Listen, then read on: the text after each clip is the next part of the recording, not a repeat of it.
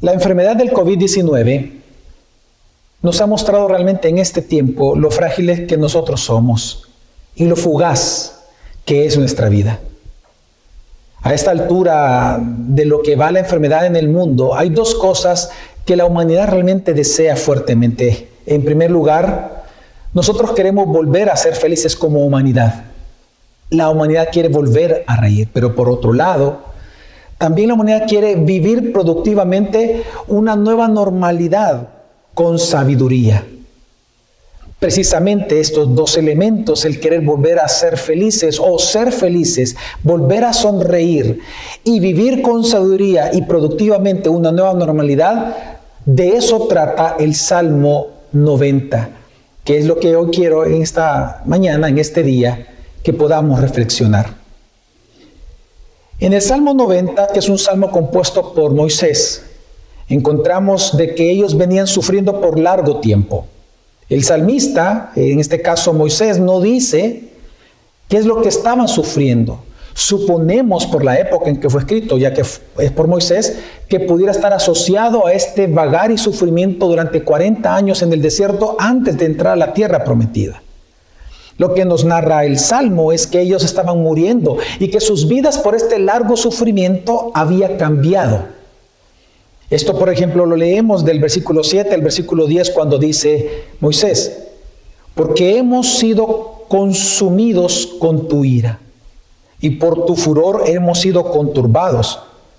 Has puesto nuestras iniquidades delante de ti, nuestros pecados secretos a la luz de tu presencia, porque por tu furor han declinado todos nuestros días, acabamos nuestros años como un suspiro. Los días de nuestra vida llegan a 70 años y los más robustos a 80 años. Con todo, su orgullo es solo trabajo y pesar, porque pronto pasa y volamos. Lo que está diciendo Moisés es que la vida es frágil, la vida es fugaz, Dice, la vida llega a 70 años y los más robustos llegan a 80, pero ¿qué es la vida? Dice, resumiendo estos 80 años, dice, el orgullo de estos 80 años es solo trabajo y pesar. Él está resaltando lo frágil que es el ser humano. Pero luego de escribir esto, ahora Moisés comienza a orar a Dios para que les perdone por sus pecados, les salve de este sufrimiento que estaban viviendo, que alivie su dolor en esta vida, pero también le va a pedir que les dé sabiduría para saber vivir la nueva normalidad que ellos en confianza en Dios sabrían que vendría. Y esto lo vemos del versículo 12 al 17 cuando dice, enséñanos a contar de tal modo nuestros días que traigamos al corazón sabiduría. Vuelve Señor, ¿hasta cuándo? Y compadécete de tus siervos Sácianos por la mañana con tu misericordia y cantaremos con gozo y nos alegraremos todos nuestros días. Alégranos conforme a los días que nos afligiste y a los años en que vimos adversidad. Manifiéstese tu obra a tus siervos y tu majestad a sus hijos. Sea la gracia del Señor, nuestro Dios, sobre nosotros.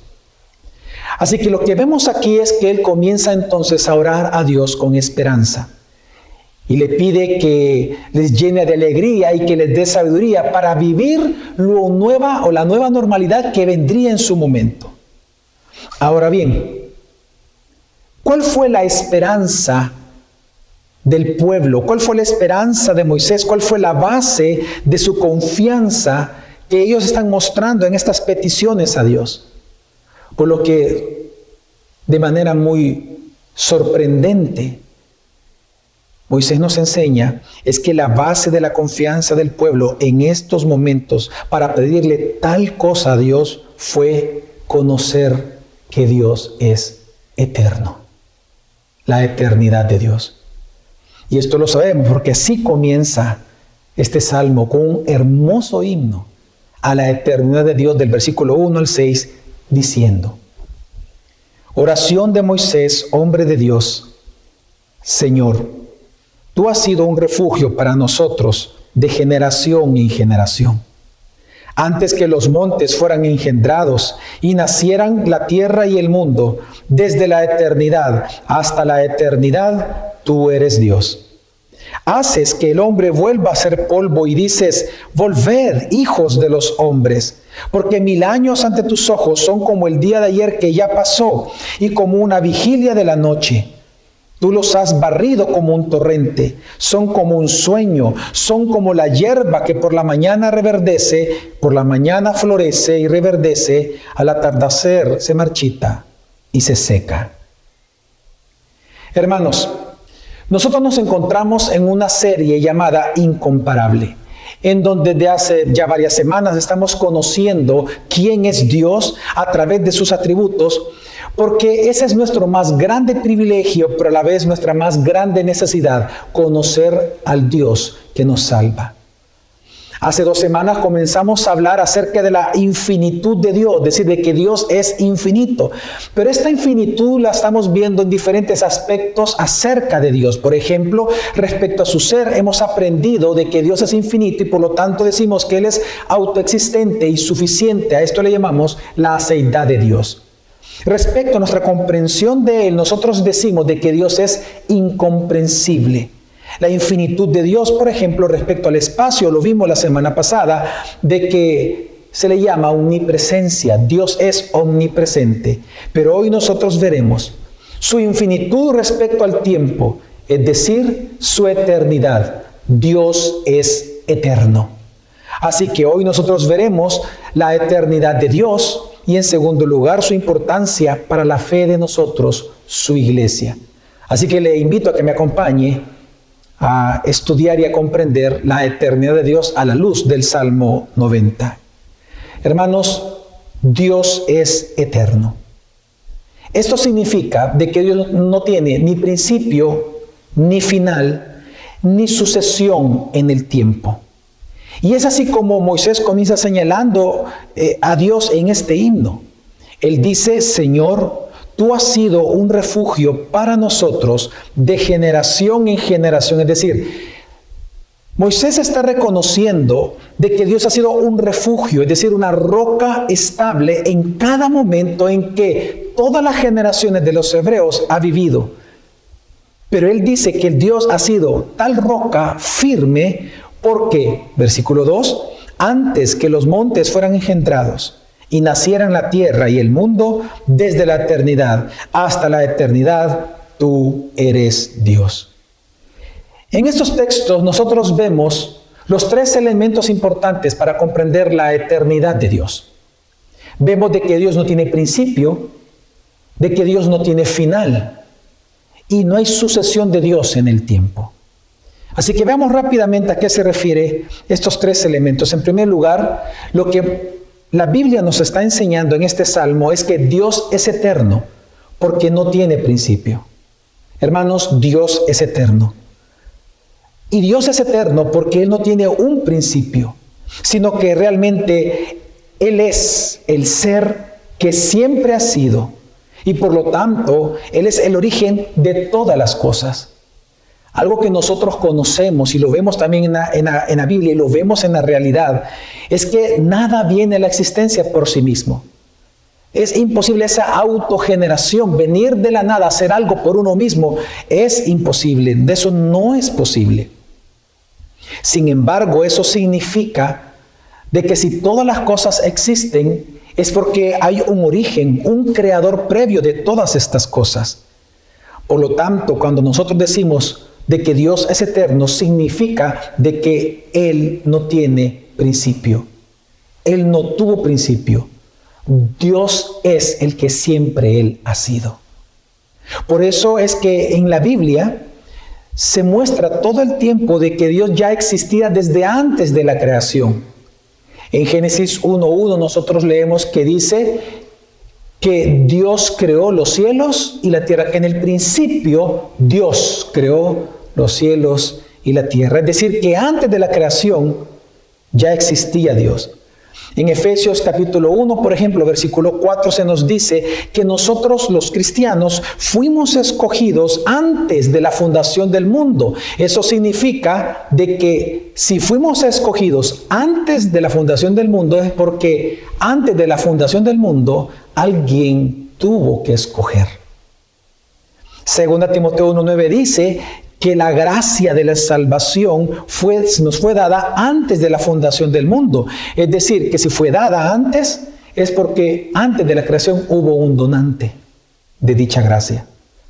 En resumen, lo que vemos en la Biblia es que si hubieron decretos antes de la fundación del mundo, significa entonces que hubo un decretador de dichos decretos. Hermanos, lo que nosotros vemos en este salmo y lo que nosotros vemos en la escritura es que antes incluso del tiempo, porque el tiempo es parte de la creación, antes de que el tiempo existiera, antes de que la creación viniera a ser, lo único que había era eternidad. Antes del tiempo, antes de todas las cosas, lo único que había era eternidad, es decir, Dios. Porque algo que nos está enseñando entonces la escritura, en este salmo, es que hermanos, la eternidad no es algo que Dios tiene. La eternidad no es algo que está fuera de Dios. La eternidad es Dios. Cuando la Biblia enfatiza de que desde antes de la creación Dios era, significa de que Él es la eternidad.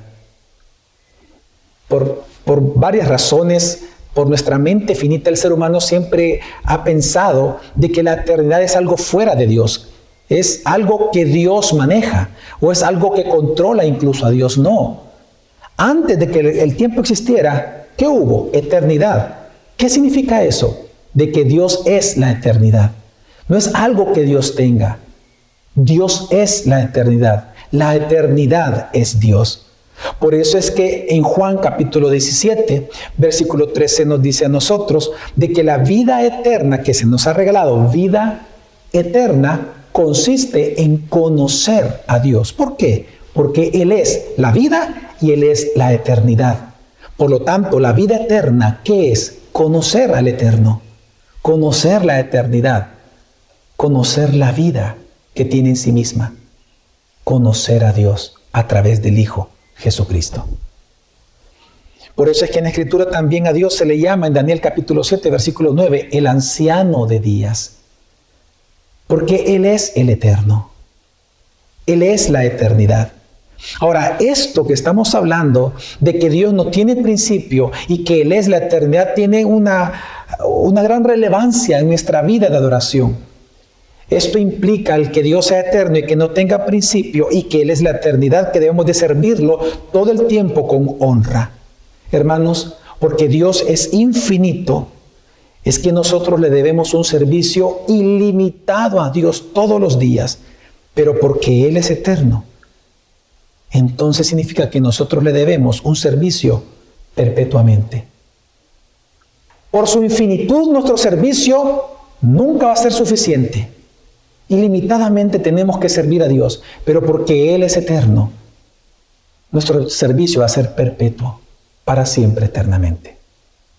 Hermanos, Dios es eterno porque no tiene principio. Pero en segundo lugar, también lo que nos enseña la Escritura es que Dios es eterno porque no tiene fin. Cuando nosotros leemos en Escritura, y, lo resalté en su momento, Dice ahí que el ser humano vive hasta 70 años, y a lo mucho dice los más robustos hasta 80 años. Lo que está enseñando Moisés es que la vida es frágil y que nuestra vida es fugaz, es rápida. Cuando yo leo eh, esta frase, este versículo, que los más robustos viven hasta 80 años, realmente a mí me causa bastante gracia, porque Aquí en El Salvador hay un hermano, el hermano Marcelo, quien, es, eh, quien forma parte de la junta directiva de, de la Universidad Evangélica del Salvador. Él hace un par de años atrás fundó un ministerio que realmente el concepto me encanta. El ministerio que él fundó se llama el Club de los Más Robustos. Y yo lo conocí porque él me invitó a compartir la palabra con él. Y cuando yo llego me doy cuenta que el culto del robusto consistía, consiste, es un ministerio para personas, solo para personas mayores de 80 años en adelante. Y se reúnen para animarse.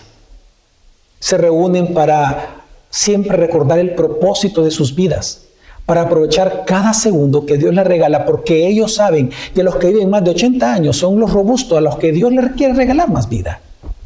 Y es hermoso eh, escucharlos hablar, sus experiencias. Yo, yo, realmente ese día que fui a predicar con ellos, a compartir la palabra, me gocé como usted no tiene idea. Me gocé mucho estar con ellos. Les menciono esto porque realmente la vida es fugaz.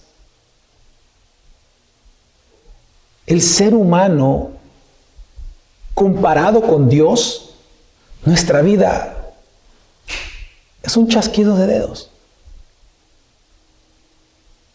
Porque si nuestra vida es fugaz, tenemos que comprender que la de Dios no. Lo que nos está enseñando el texto bíblico en el Salmo 90 es porque Dios no tuvo principio, Él tampoco tiene final. Porque algo que nosotros debemos de comprender es que lo que no tiene principio no tiene final. De ahí la frase que hoy nosotros conocemos de que todo inicio tiene un final. Y eso es cierto. Aunque esa frase no aparece en la Biblia, pero es una realidad en la Escritura y lo leemos aquí. Desde la eternidad hasta la eternidad, tú eres, no fuiste, eres Dios. Es decir, algo que nosotros vemos que lo que no tiene principio no tiene final, pero lo que sí tiene un principio claramente tiene un final. Así que ser eterno no solamente significa de que no tiene principio, ser eterno significa de que no tiene final. Por lo tanto, cuando nosotros decimos de que Dios es eterno, significa de que Dios, Él no puede ser interrumpido por nada, Él no puede sufrir transformación, no puede sufrir cambios, porque Él nunca deja de ser. Hermanos, cuando nosotros decimos de que Dios es eterno, significa de que Él siempre fue, Él siempre es y Él siempre será lo que es. En Él no hay sombra de variación, como dice Santiago 1.17. Claro, cuando habla de que en Él no hay sombra de variación es que no hay cambios.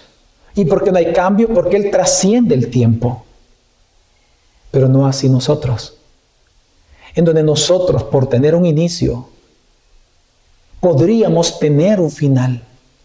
Pero a Dios le ha placido que nosotros seamos seres eternos, pero no igual que Él. Porque somos seres eternos no por nosotros, sino que por el mismo decreto de Dios.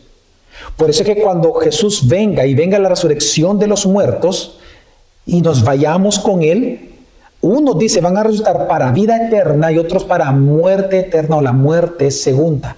Es eterna, pero es muerte porque hay separación completa de Dios en el agua de fuego. Así que lo que nos está enseñando la escritura, hermanos, es que Dios siempre fue, es y será el que es. Ahora, ¿esto qué implica? Que Dios no tenga fin. Implica entonces, hermanos, de que Él es la base, Él es el origen y Él es el objeto de nuestra felicidad como seres humanos. Cuando nosotros observamos el mundo, nosotros vemos que los incrédulos buscan felicidad en las cosas, pero lamentablemente siempre están insatisfechos, frustrados y cansados, porque aunque busquen ser felices, en el fondo no lo son.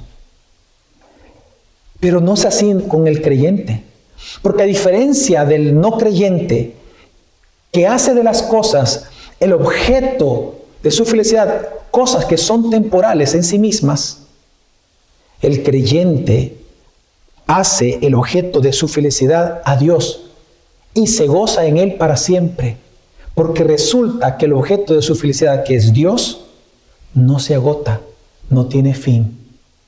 Él es para siempre. Por eso es que para nosotros los hijos de Dios, nuestra base y objeto de felicidad es Dios y en Él siempre nosotros seremos felices. ¿Por qué?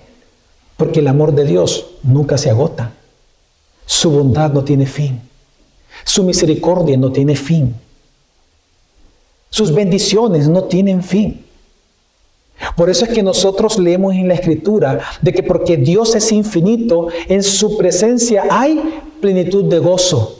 Pero porque Él es eterno, ese gozo que es pleno dura para siempre, nunca se acaba, nunca se agota sus misericordias, por lo tanto nunca se agota nuestra felicidad en Él. La eternidad de Dios nos enseña que no hay mejor ni mayor bien para nosotros ser felices que Dios mismo. Para nosotros los cristianos, la felicidad no lo da algo temporal. No hay nada en la creación que nos haga perpetuamente felices y gozosos, sino solo Dios, el Dios eterno que no tiene fin. Por eso es que aquí el salmista lo dice. Moisés lo dice en el versículo 14. Él dice, sácianos por la mañana con tu misericordia, la cual nunca se agota, y cantaremos con gozo, y nos alegraremos todos nuestros días. La felicidad perpetua del cristiano depende totalmente del Dios eterno que no tiene fin, porque para siempre son sus misericordias. Pero también este salmo nos enseña que Dios es eterno no solamente porque no tiene principio y porque no tiene final, sino que hay una tercera razón por la cual Dios también es eterno y es porque Él no tiene sucesión. Dice el versículo 4, lo deja muy claro, dice, porque mil años ante tus ojos son como el día de ayer que ya pasó y como una vigilia de la noche. En este texto lo que la Biblia nos está enseñando, hermanos, es que en Dios no hay sucesión. ¿Qué significa eso? Significa de que a Dios no le sucede absolutamente nada en su ser mientras el tiempo corre. ¿Por qué? Porque Él trasciende el tiempo pero no así nosotros. Todos los seres creados, nosotros somos sucesivos. ¿Qué significa eso? Significa que nosotros cambiamos en la medida que el tiempo avanza. Por ejemplo, a lo largo de la vida nosotros ganamos y perdemos cosas a lo largo de la vida. Por ejemplo, a lo largo de la vida, ahora a mis 44 años, yo he ganado experiencia, he ganado conocimiento, he ganado peso y he perdido cosas, he perdido pelo, he perdido inmadurez, he perdido vida, he perdido tiempo. Todos los seres humanos a lo largo de la vida ganamos y perdemos algo. Miren, en cuanto a mi existencia, yo siempre he sido Javier Domínguez, desde mi concepción hasta el día de hoy soy Javier, en cuanto a mi existencia. Pero en cuanto a mi ser, yo no soy el mismo Javier de ahora que el Javier de cuando tenía 14 años. No soy el mismo. He cambiado, he ganado cosas y he perdido cosas. ¿Por qué? Porque somos sucesivos. Nosotros los seres humanos estamos sujetos a los sucesos del tiempo, dentro del tiempo. Por ejemplo, el segundo que acaba de pasar ya se volvió mi pasado, yo ya no puedo regresar a eso. Los cinco segundos que acabo de hablar, yo ya no puedo regresar, se volvieron ya parte de mi pasado. Yo dependo, y usted y toda la creación, de los sucesos. Somos seres sucesivos. Y vamos cambiando. Lo que la Biblia nos está enseñando es que desde la eternidad hasta la eternidad Dios no ha ganado nada, Dios no ha aprendido nada, no se ha potenciado nada en Dios, Dios no ha madurado nada, no ni ha perdido nada, ni ha cambiado nada, porque Él siempre ha sido, es y será el mismo, porque Dios es eterno infinito respecto al tiempo. Dios trasciende el tiempo. Dios no es sucesivo. No le sucede nada con el tiempo. Ahora, ¿qué estamos diciendo esto? ¿Qué estamos diciendo con esto? Lo que está diciendo Moisés En estas palabras de Moisés que leí, porque mil años ante tus ojos son como el día de ayer que ya pasó y como una vigilia de la noche, lo que Moisés está diciendo es que Dios ve todo lo que se llama tiempo a la vez. Para Dios no hay presente, pasado ni futuro, sino que el pasado y el futuro es presente siempre en Dios. Mire, tome, imagine usted una línea del tiempo, desde la creación hasta cuando Cristo venga y venga a los nuevos cielos y nueva tierra, en la nueva creación. Tome esta línea del tiempo y póngala en un vaso. Así ve Dios todo el tiempo todas las cosas, es lo que está diciendo Moisés. Para Dios no hay pasado, no hay presente, perdón, no hay pasado, no hay futuro, sino que todo el tiempo, toda la línea del tiempo es un presente continuo para Dios.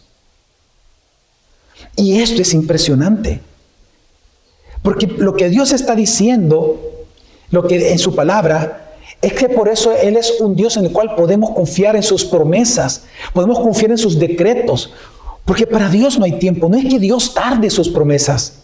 Por eso es que tomando este texto que, aparece aquí en el Salmo 90, Pedro en su segunda carta, capítulo 3, versículo 8 dice, no olviden, queridos hermanos, que para el Señor un día es como mil años y mil años como un día. ¿Qué está enseñando aquí Dios? Pedro nos enseña de que Dios es independientemente del tiempo. Por eso es que tanto sus juicios como sus promesas no es que se tarden, Dios lo está viendo todo al mismo tiempo.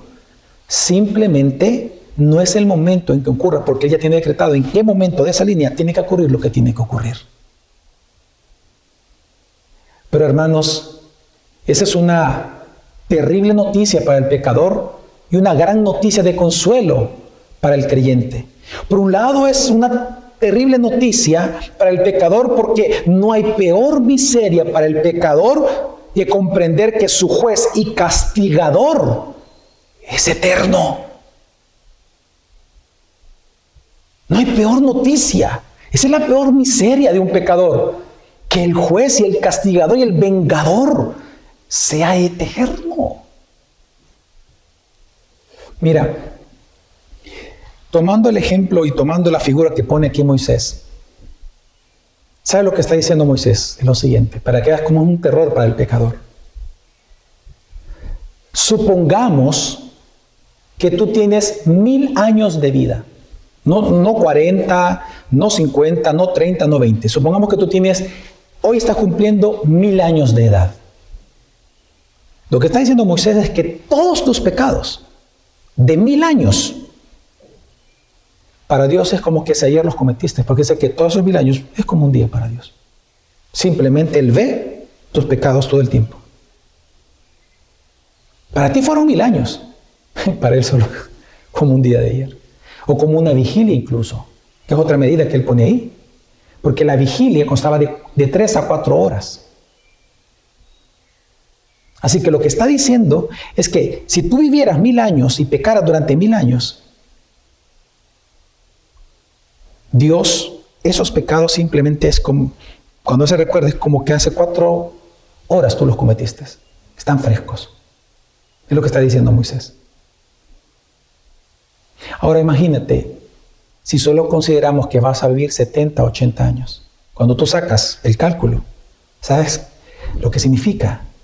Es que los pecados que tú cometas en toda tu vida, 70, 80 años de edad, para Dios van a ser como que hace cuatro segundos los cometiste. Así están presentes Dios tus hechos todo el tiempo. Dios todo el tiempo está viendo todo como un presente. Pero a la vez esa es una buena noticia para nosotros los creyentes.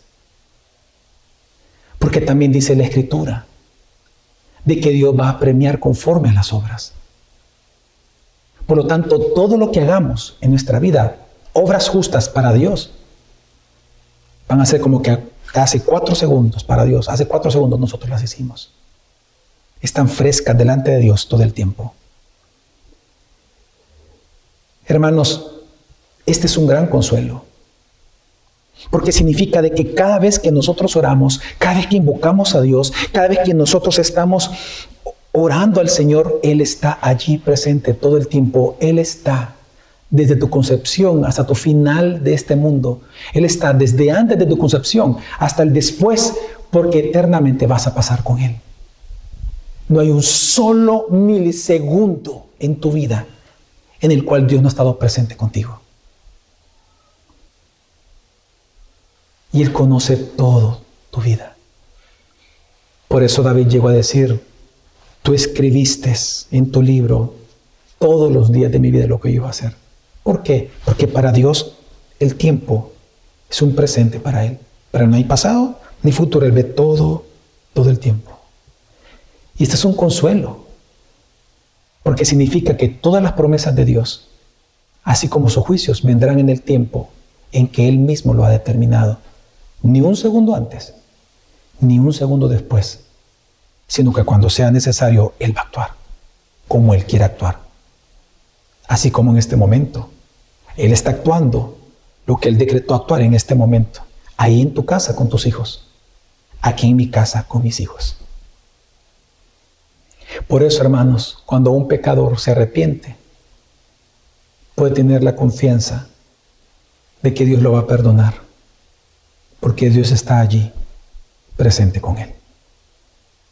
Ahora, esta gran doctrina de la eternidad de Dios tiene una gran importancia la fe de la iglesia de Jesucristo.